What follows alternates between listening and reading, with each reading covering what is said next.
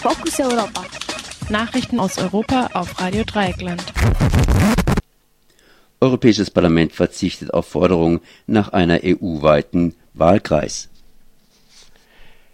Das Europäische Parlament verzichtet auf die Forderung nach einem noch so beschränkten EU-weiten Wahlkreis.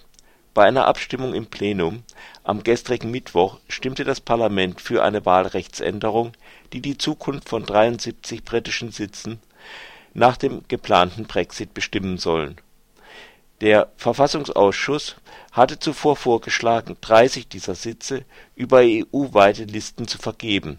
Am Tag vor der Abstimmung hatten sich Sozialdemokraten und Grüne zuversichtlich gegeben, dass das Parlament mehrheitlich dafür stimmen werde die größte Fraktion, die Christdemokraten, stimmte mehrheitlich dagegen, so dass das Plenum letztendlich eine Mehrheit gegen EU-weite Listen zustande kam.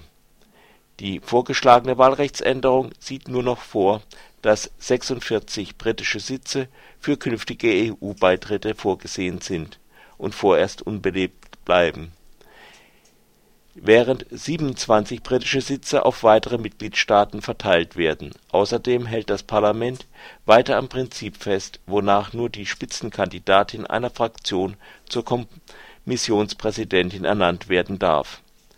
Über Vorschläge werden die Staats und Regierungschefs voraussichtlich im Februar beraten.